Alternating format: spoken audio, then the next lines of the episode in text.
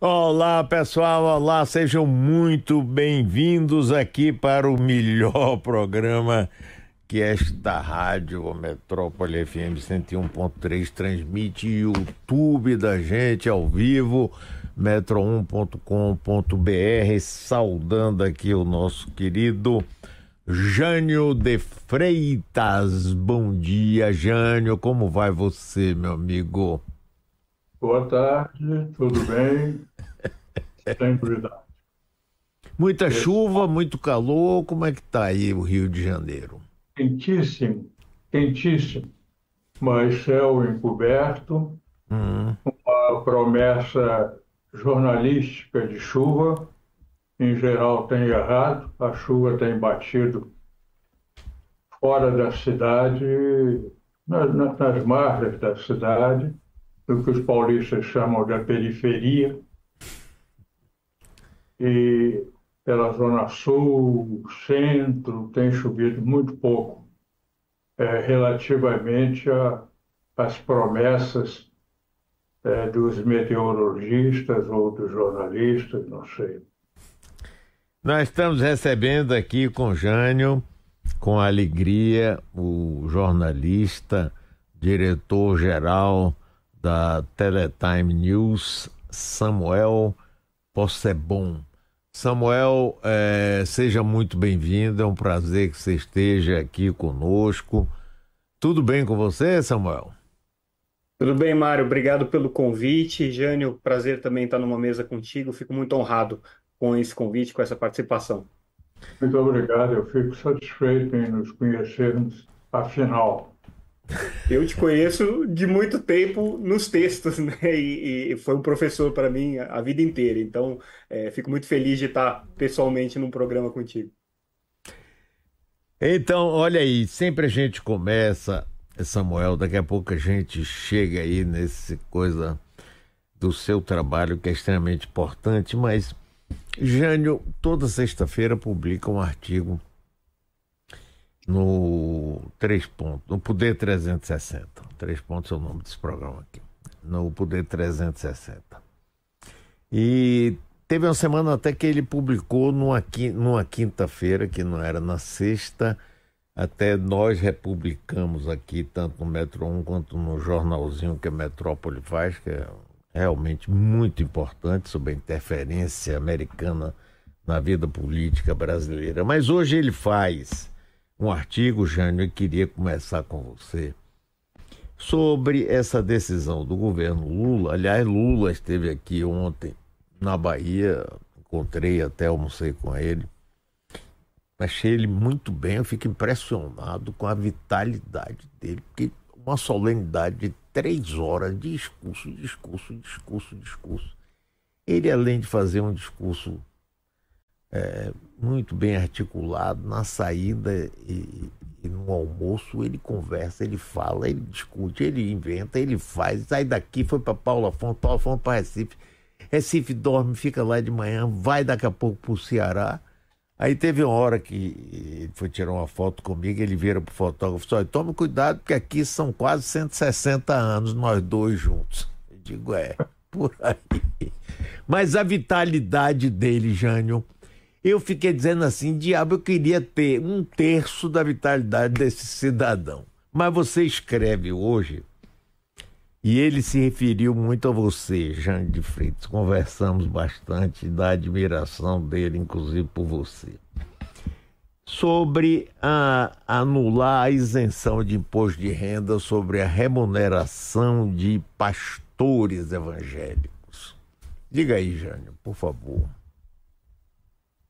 É, isso me parece completamente despropositado. Isso não tem nenhum sentido. Por que é que pastor evangélico, alguns deles, sem o menor pudor de exibir fortunas gigantescas, casas na Flórida, nos melhores lugares e mais caros da Flórida, vizinho de Júlio Iglesias e gente desse padrão financeiro, Aqui no Brasil, Santiago, a fazenda que o Santiago permitiu que fosse filmada e exibida em televisão, é uma coisa inacreditável. O luxo por si, por si mesmo, já é uma coisa de mau gosto.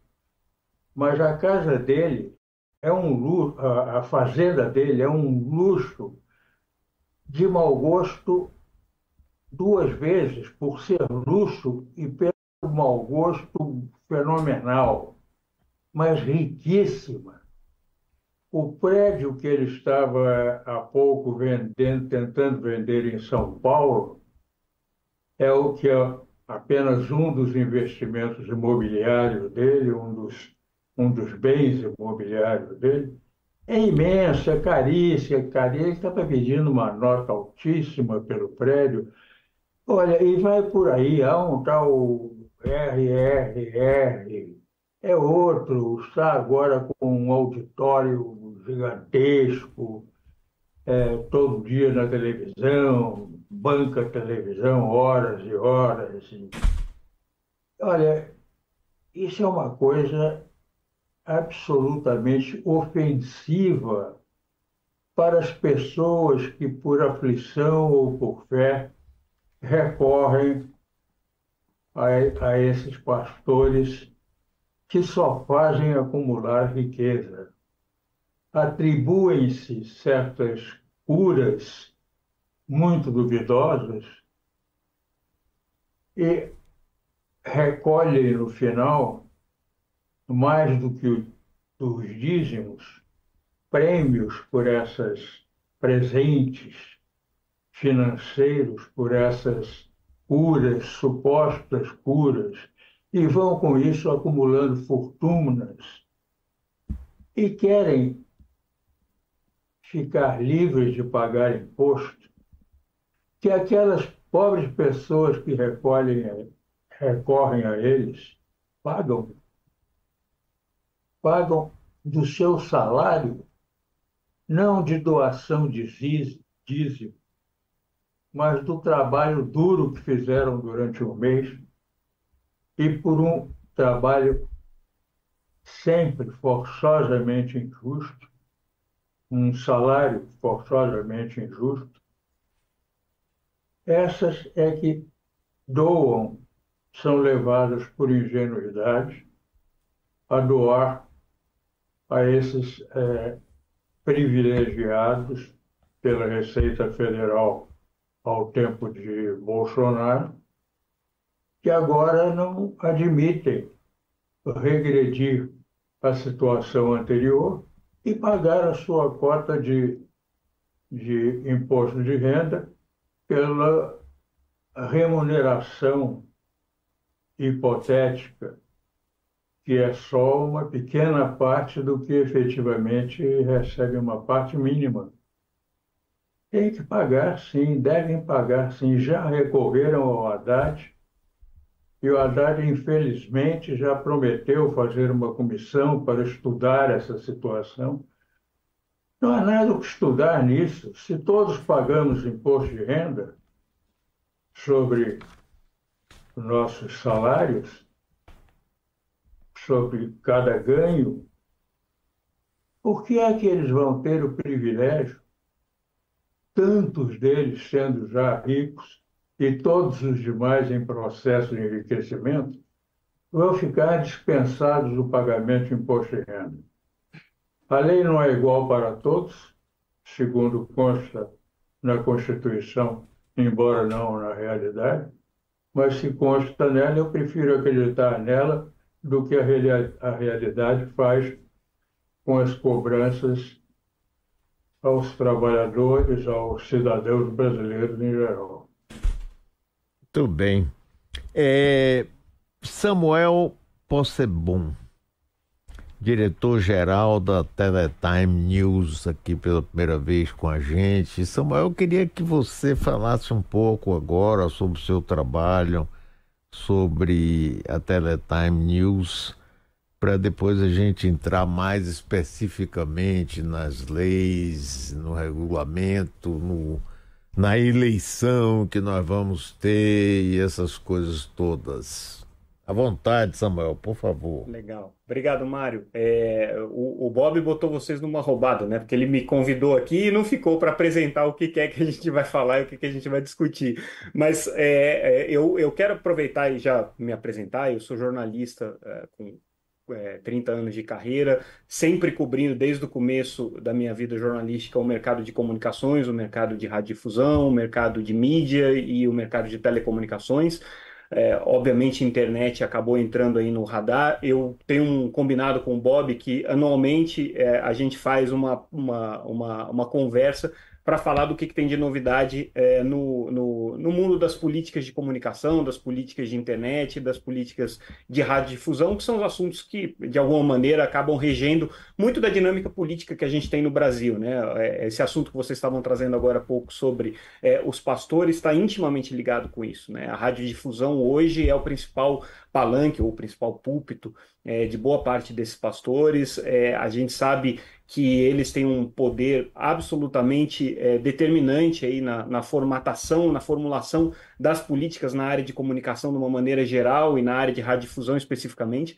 É, vocês analisam aqui o governo Lula semanalmente é, e é, uma das coisas que a gente percebe no governo Lula é que é um governo de concessão, é um governo que precisa fazer concessões para o Congresso o tempo todo é, para conseguir governar é, uma delas, inclusive, bem recente, é, foi a sanção presidencial a uma lei que foi aprovada pelo Congresso, que é absurda, né, do ponto de vista é, do ponto de vista da sociedade, mas que acabou sendo sancionado pelo presidente, que é uma lei que tira as restrições é, a propriedade de outorgas de radiodifusão por município. Né? Então, uh, você tinha restrições que vinham aí desde a década de 60, é, colocando limites aí, quantas outorgas você pode ter, quantas emissoras de TV, quantas é, emissoras de rádio você pode ter, e hoje, basicamente, não tem mais restrição nenhuma. Então, você pode ter numa cidade é, 12, 15 outorgas pertencendo ao mesmo grupo. Obviamente, isso é do interesse das igrejas é, e, dos, e dos movimentos evangélicos e dos movimentos pentecostais que é, tomaram conta aí desse, desse ambiente de radiodifusão em grande parte. Né? Então é esse tipo de coisa que eu faço. Eu faço as análises das políticas públicas de comunicação. A minha publicação é especializada, a gente cobre o mercado de telecomunicações de uma maneira geral, o mercado de televisão e o mercado de radiodifusão também mas é, eu gosto sempre de estar com, com vocês para poder conversar um pouco sobre essas políticas e traduzir isso para o ouvinte que muitas vezes não está tão familiarizado com questões técnicas e mais específicas. Então, esse é o meu trabalho e estou aqui para contribuir com esse debate que vocês estão tendo, um debate fundamental aí sobre as políticas de uma maneira geral e como que a comunicação entra nesse cenário. Aí eu quero voltar a, a Jânio. É, nós que somos um pouquinho mais antigos, é, nós vivemos durante muitos anos num, num país eminentemente católico, apostólico, romano, né? onde a autoridade dos cardeais era lei, né? impediram o jogo, a volta do jogo, impediram o divórcio, que o baiano Nelson Carneiro lutou anos e anos para instituir o divórcio, foi uma dificuldade ah, um pronunciamento da CNBB era uma coisa importante. Quando João Paulo II resolveu vir ao Brasil pela primeira vez, por acaso eu era prefeito biônico de Salvador, eu me lembro que era no governo de ditador Figueiredo, o governo todo ficou com medo, receio que pela influência católica, ainda era um país eminentemente católico, ele pudesse desestabilizar a ditadura. Sim, mas o tempo foi passando, a Igreja Católica, a partir inclusive, no meu entendimento, do próprio João Paulo II, foi se afastando do povo, ficou um vazio, as igrejas evangélicas entraram, entraram com poder de comunicação, foram crescendo, crescendo e transformando esse poder num poder político importante que a gente vê nas câmaras municipais, prefeituras, sobretudo no Congresso. Com o beneplácito, aí, Jânio, que eu queria ouvir você, com o beneplácito de todos os presidentes da República, o próprio Lula na primeira etapa, Dilma e todos os outros que compareciam às inaugurações e que faziam mesuras aos grandes eh, latifundiários desse setor. E aí, Jânio, é por aí, tu errado? Como é que é essa história? O que é que você vê? Não, está certo. A substituição paralela que houve à atração religiosa, a católica cedendo espaço, caminhos à evangélica, também é, se passou no plano político. A Igreja Católica era uma força política, tinha até a ação católica, Uhum. era um, uma subsidiária da Igreja para práticas políticas mais ostensivas, ultra-reacionária, mínimo de interesse social. E com a substituição da, da comunicação pública, né, da, da procura de fiéis, da busca de fiéis, da conquista de fiéis, também houve a transferência do poder político, que se traduz de maneira eleitoral, política eleitoral, Uhum. é a base dessas igrejas evangélicas. Elas podem cometer o que quiserem.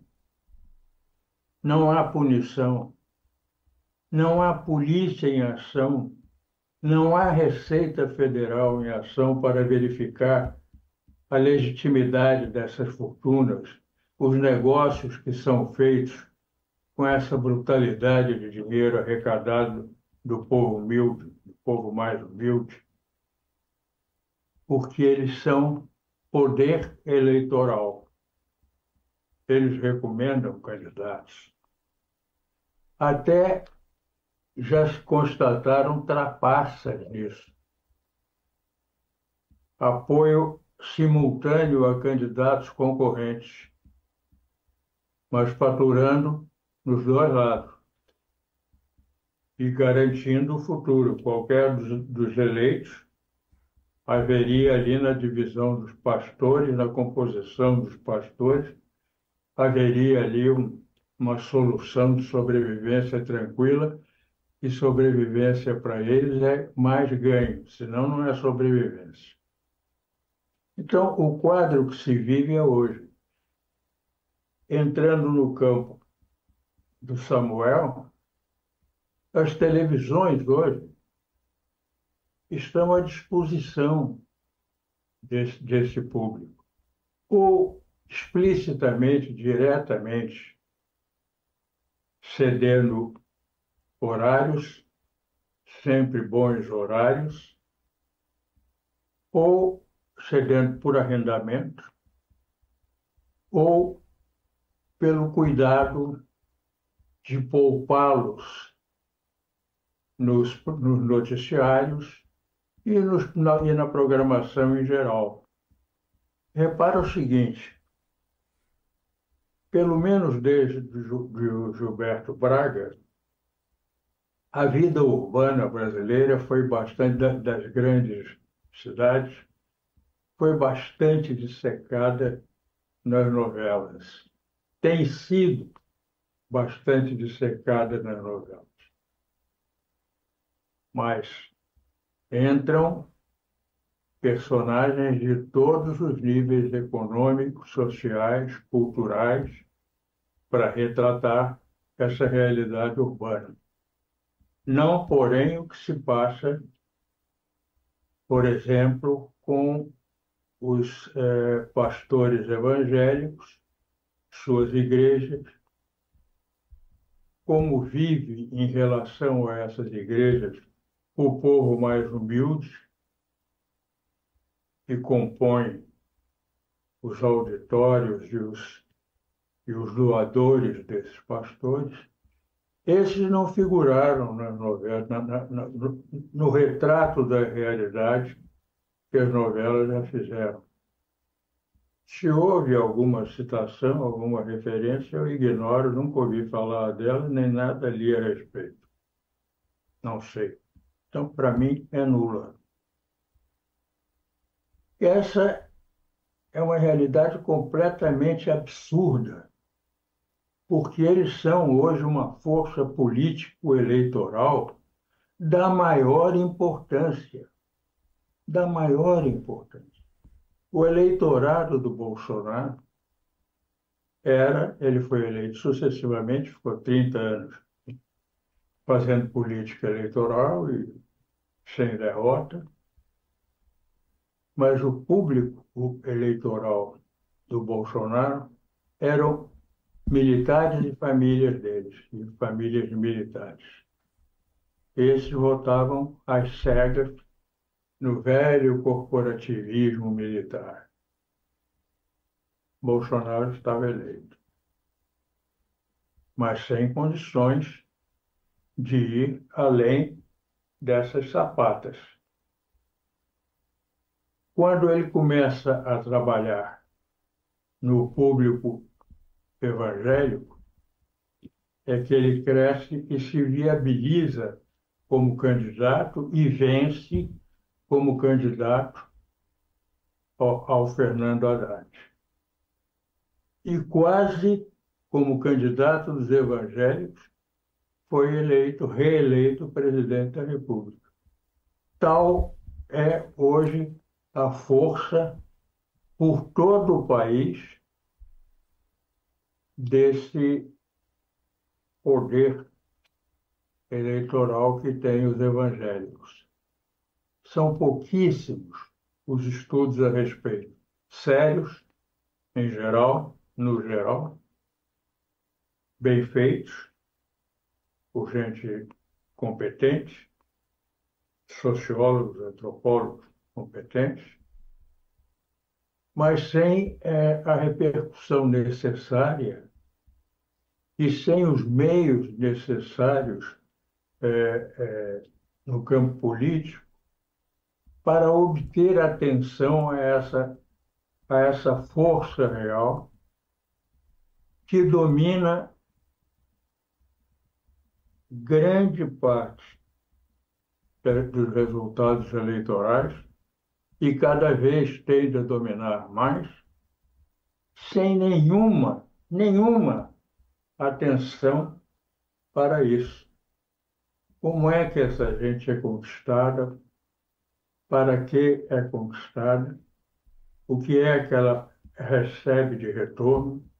Que foi, por exemplo, que o Bolsonaro deixou de retorno para a grande massa de evangélicos que o elegeu. Deixou a cloroquina. Provadas, comprovadas, há 17 mil mortes por cloroquina. Então, se dependesse de uma opinião minha, num certo sentido, Fico feliz porque nada depende de mim. Os, os evangélicos seriam hoje um objeto de pesquisa, estudo e decisões extremamente importantes para dar honestidade ao processo eleitoral brasileiro, honestidade eleitoral já se conta para isso com as urnas invioláveis. Mas falta que se conte também com o, que, com o uso que se faz dessas urnas. E nisso, abrir os olhos para a força eleitoral dos evangélicos é decisivo. Sérgio, é, é, Samuel, a idade pega. Samuel, meu amigo, analise para gente aí sobre a visão sua de estudioso dessa área, o processo de crescimento. Depois a gente entra no qualquer outro tópico que interessa, inclusive coisas importantes é, o crescimento do, do, desse teleevangelismo, que não é somente por televisão, rádio também, rádio é um, uma coisa fundamental. Como é que, como é que você analisa, como é o que você vê desse é, Samuel? Mais, do que isso, Mário, é, eu acho que esse, esse movimento, esse, esse processo é, sociológico, histórico que o Jânio tão bem é, retratou aqui, é, ele de fato tem acontecido no Brasil e ele se reflete diretamente no campo da comunicação, é, seja ela radiodifusão, é, seja ela é, internet, né? E, e, tem muito a ver com tudo que a gente está discutindo hoje, do que tem de mais relevante, que está na, na, na, na linha de frente dos debates sobre políticas de comunicação. Então, é, se a gente for olhar esse processo da, do, do teleevangelismo, né, ele já tem décadas, né, não é de hoje, e inclusive as, a, o uso da radiodifusão, o uso bem feito da radiodifusão, foi parte é, do, do, do, do, processo que construiu é, essa, eu não vou dizer maioria é, religiosa evangélica pentecostal principalmente, né, que, que é, o Brasil é, já está muito próximo de chegar, mas é, ainda é um país católico, mas cada vez menos né, católico e cada vez mais é, é, cristão é, pentecostal.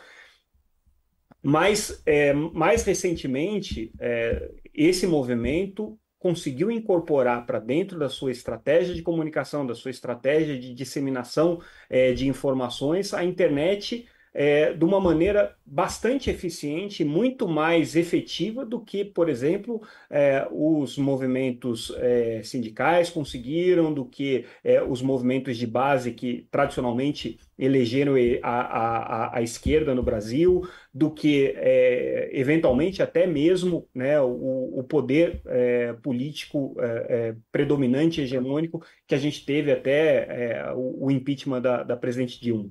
É, naquele momento, ficou muito claro que quem ganhava o jogo eleitoral, o jogo político, é quem conseguia dominar o campo da nova comunicação digital que tinha surgido é, com a internet e que ganhou o, com redes sociais e principalmente com o uso das ferramentas de, de comunicação é, que a gente chama de mensageria, né, mas que são é, não deixam de ser redes sociais também, como o WhatsApp, por exemplo, ou os, os, os mecanismos de comunicação como Messenger e, e, e, e outros parecidos, mas principalmente no Brasil o WhatsApp é, pelo domínio que essas é, é, igrejas tiveram também desse ambiente, né, de conseguirem construir uma comunicação efetiva por aí. Veja o seguinte: é, hoje, talvez a principal fonte de informação do brasileiro seja grupo de WhatsApp.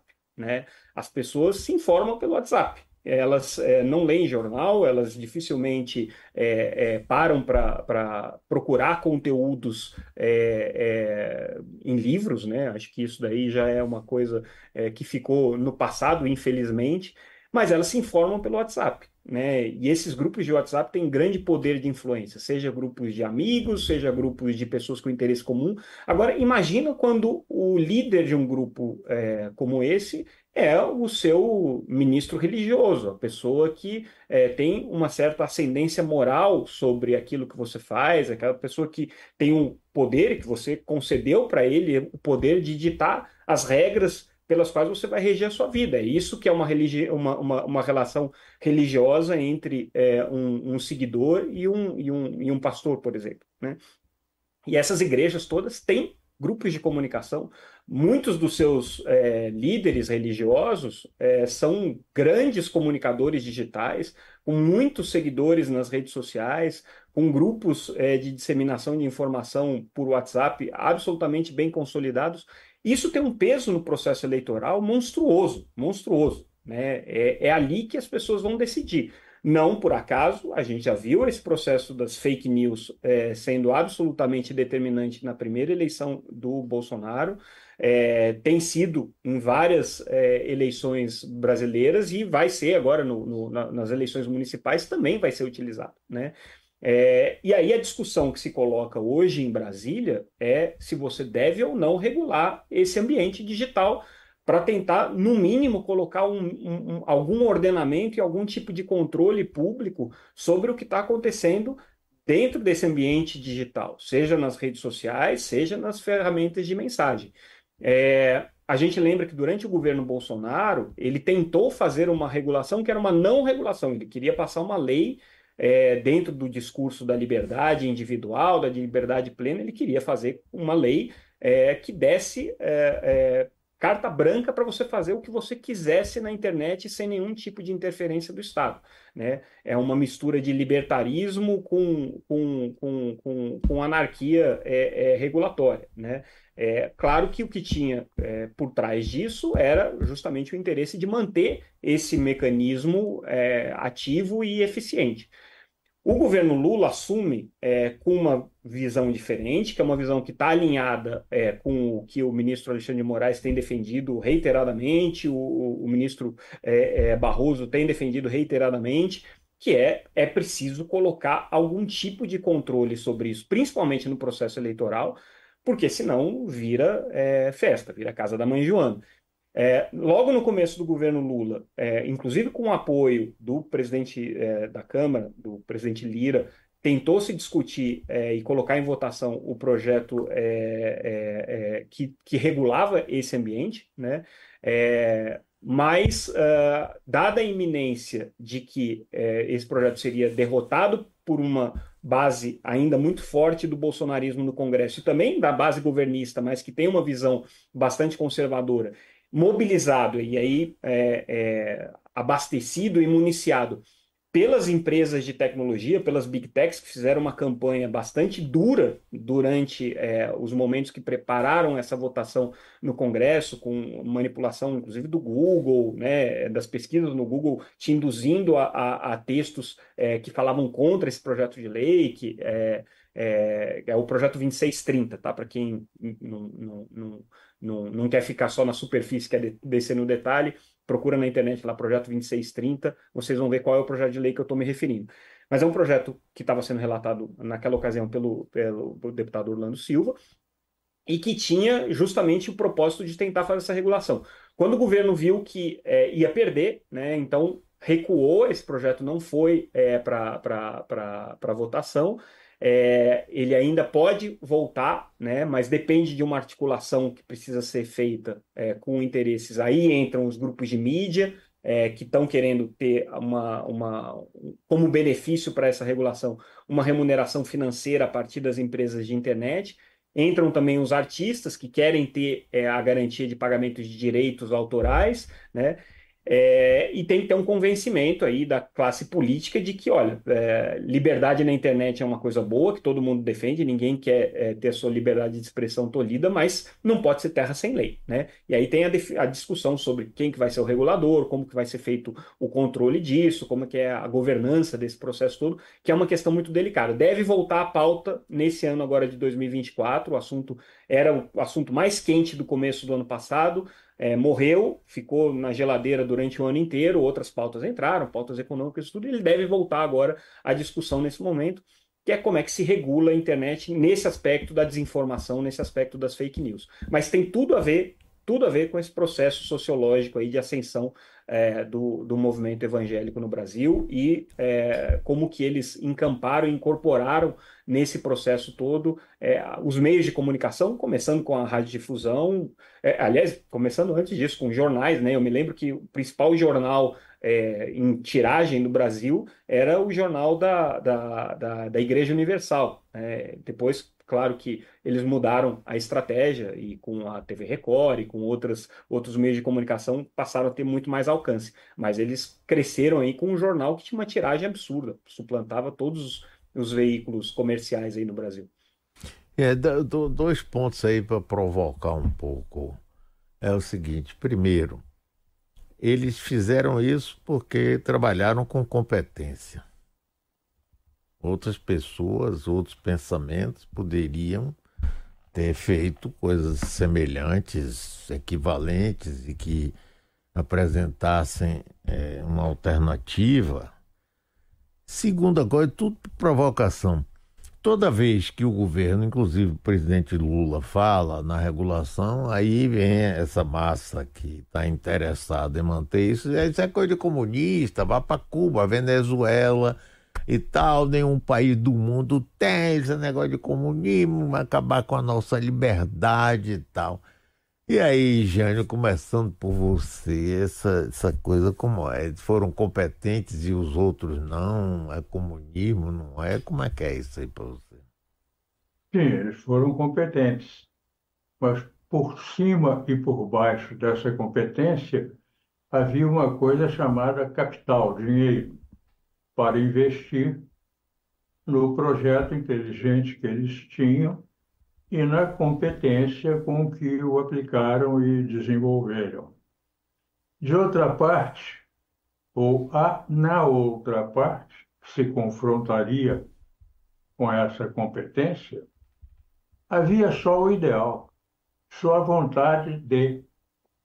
Porque o capital na área de comunicação estava retido ou está retido nas mãos dos que não têm nenhuma vontade, nenhum interesse em que se regule alguma coisa, em que se, se busquem novas formas eh, ou se contenham as formas degenerativas que estão em prática.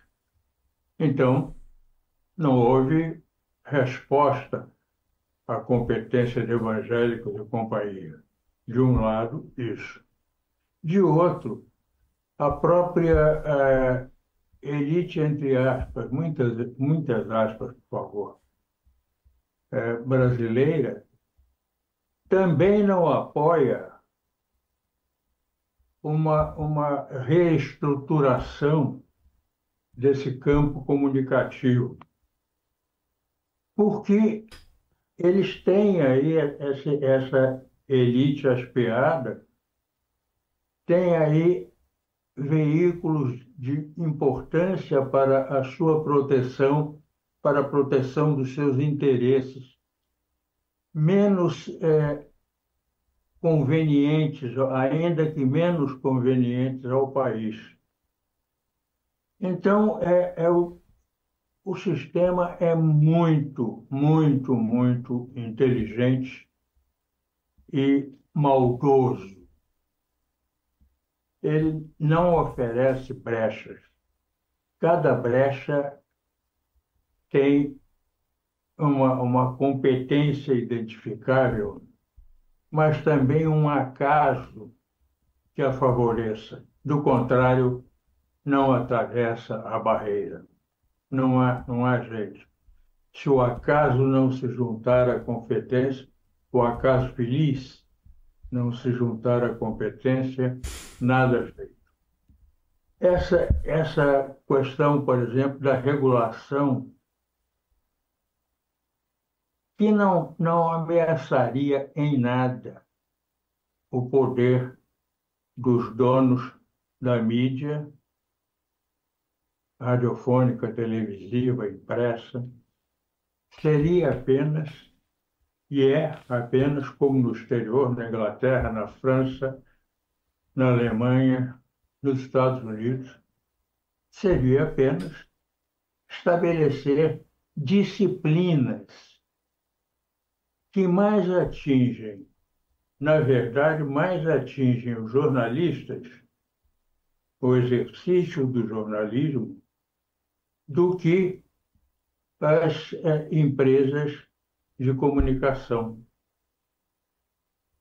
A regulação é tão útil para a população, para, para a população estar mais segura da qualidade daquilo e da honestidade daquilo que recebe.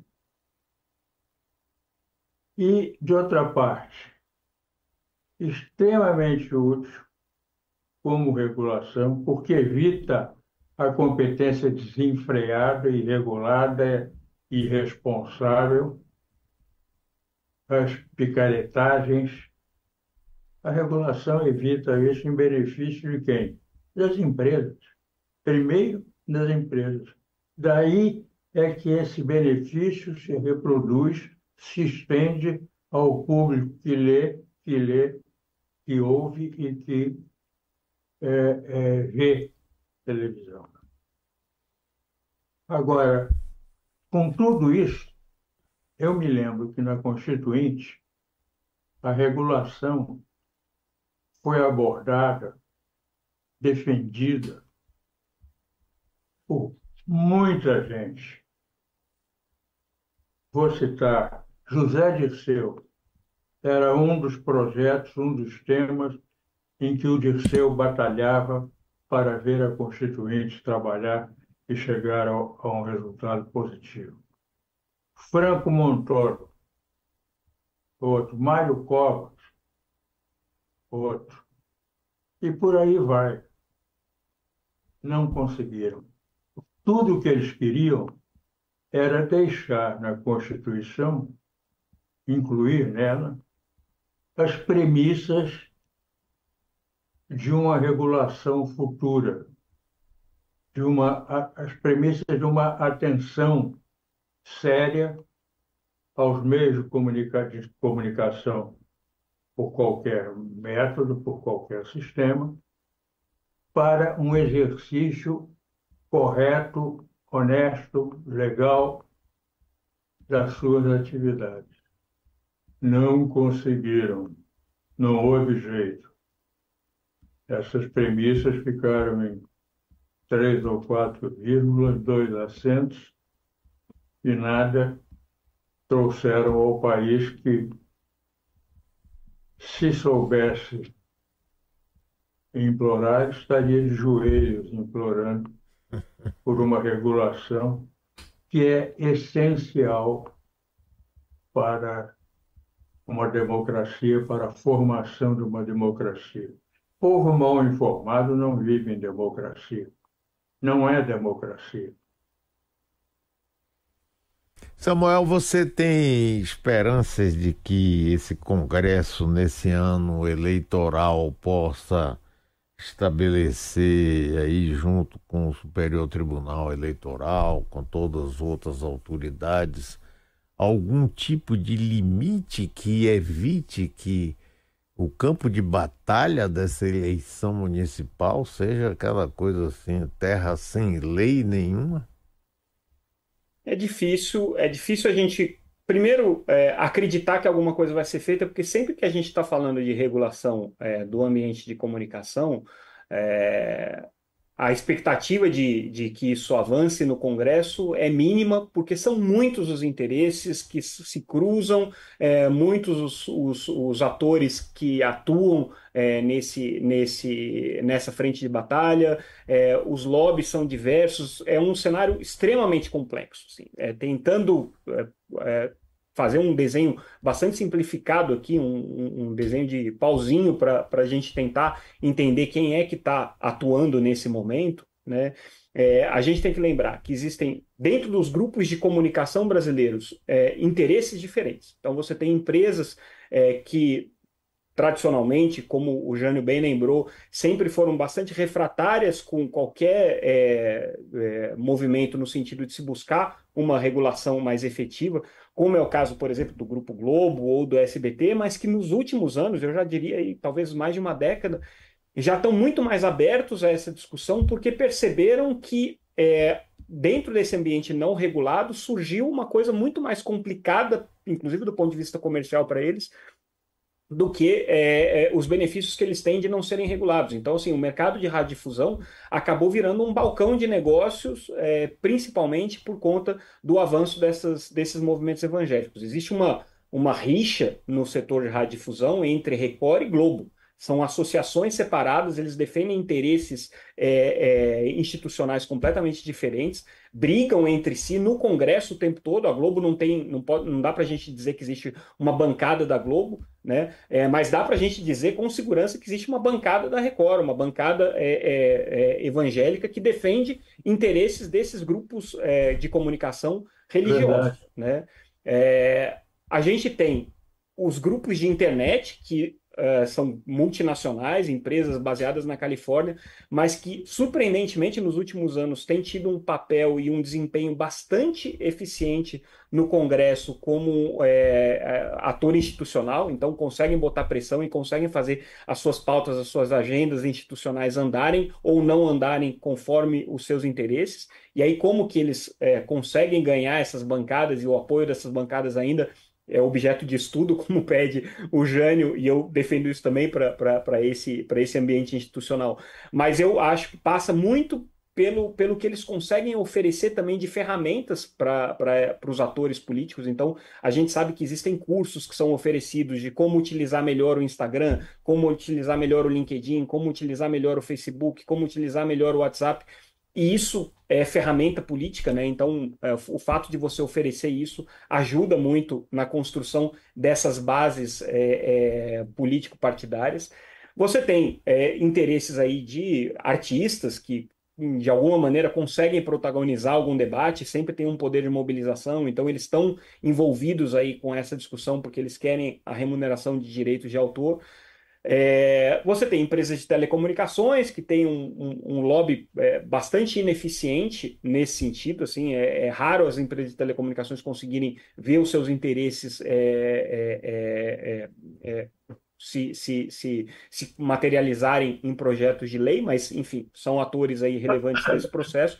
Sindicatos hoje eu acho que estão absolutamente é, escanteados nesse, nessa discussão. É, foi um desmonte aí do, do, da força sindical que aconteceu nos últimos anos, então não tem mais muito, muita relevância no processo, mas também estão colocados aí.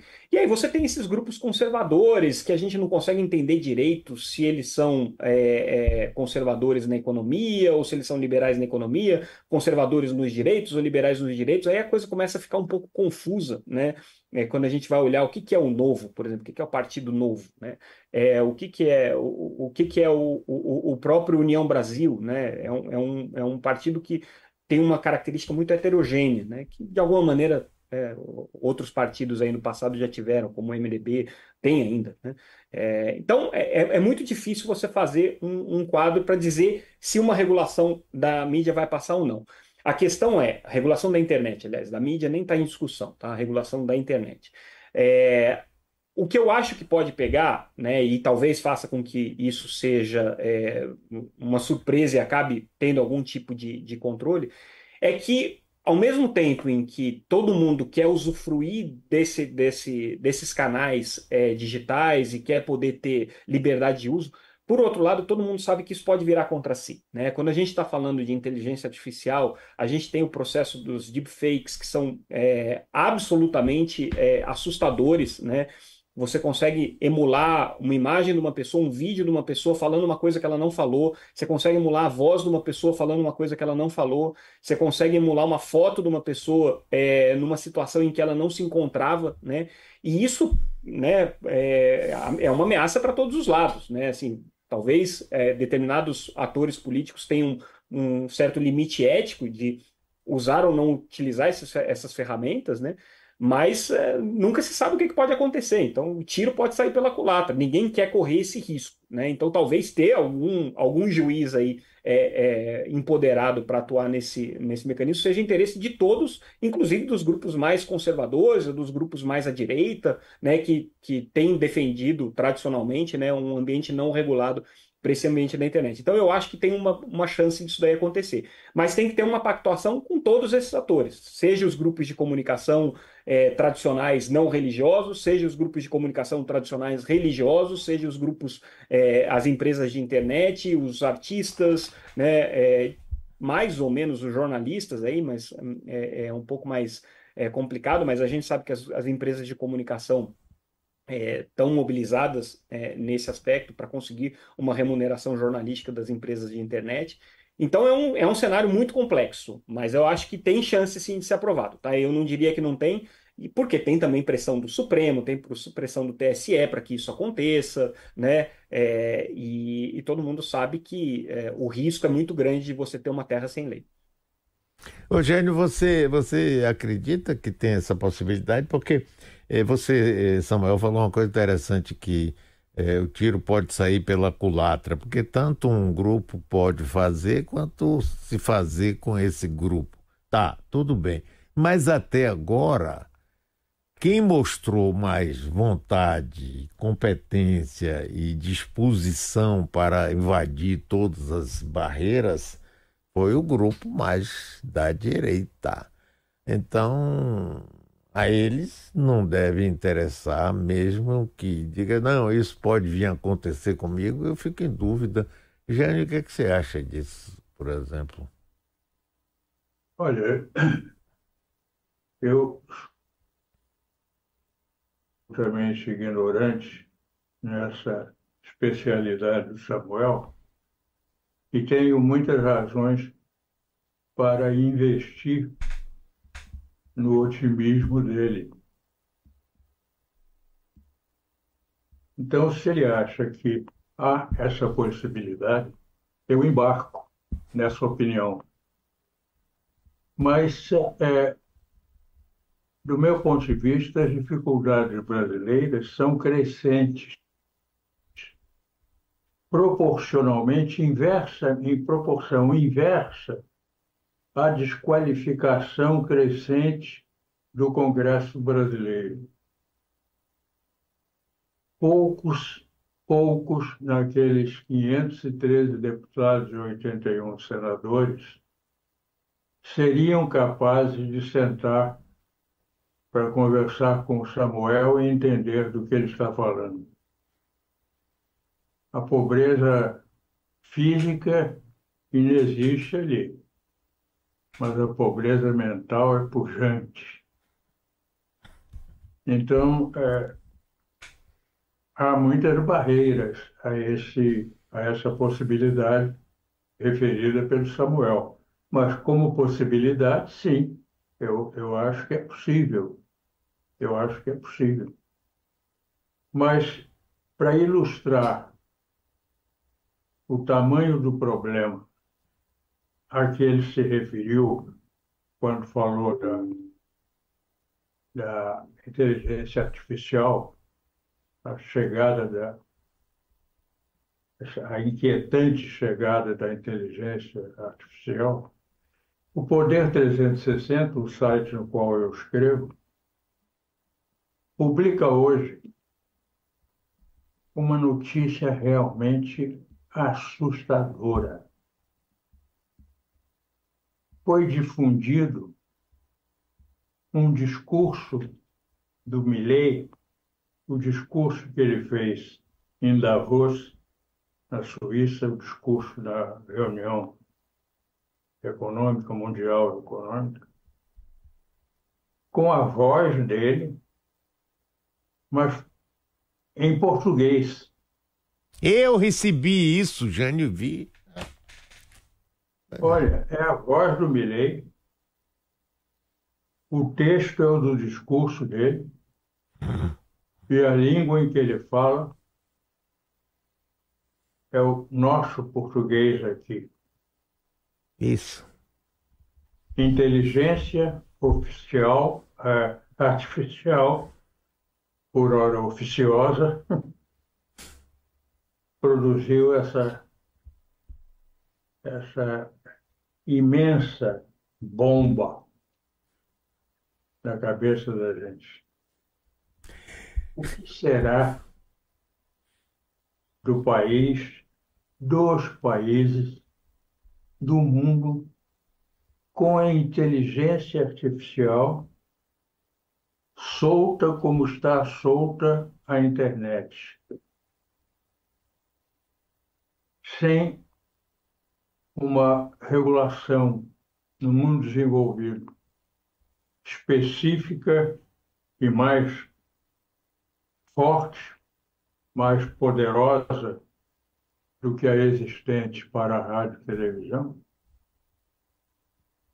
vai ser um problema. E sem regulação alguma, nem a pobrezinha, para países ditos em desenvolvimento, e nem tanto, será um, um vai-da-valsa. Nada ficará em pé se é possível fazer uma coisa dessas, inocente é, nos seus resultados momentâneos, imagina quando isso for feito com um objetivo perverso. Vai ser uma coisa brutal. Eu não estou falando só de eleição, estou falando até da vida de cada um dos cidadãos. Pois é, Jânio, eu, eu ontem recebi isso e fiquei perplexo. É assustador, isso é assustador. É pensar nisso é, sendo feito aí com outros materiais, com outras personalidades, outros temas e finalidades, e ver que o mínimo controle que o mundo tinha sobre si, a inteligência artificial se extingue, acaba com esse mínimo controle. É uma boa hora, aliás, é uma desesperada hora para que os físicos, os cientistas, pensem um pouco no que estão fazendo na humanidade. As armas, as grandes armas, as armas terríveis que estão hoje à disposição dos Putin, dos Biden, dos uh, Netanyahu, são terríveis. Criações da ciência. Não foi um gari que criou, não foi um advogado que criou nenhuma delas, não foi um médico, um jornalista. Foram cientistas, físicos, engenheiros de armamento, químicos. A ciência está precisando pensar nela, no que ela está fazendo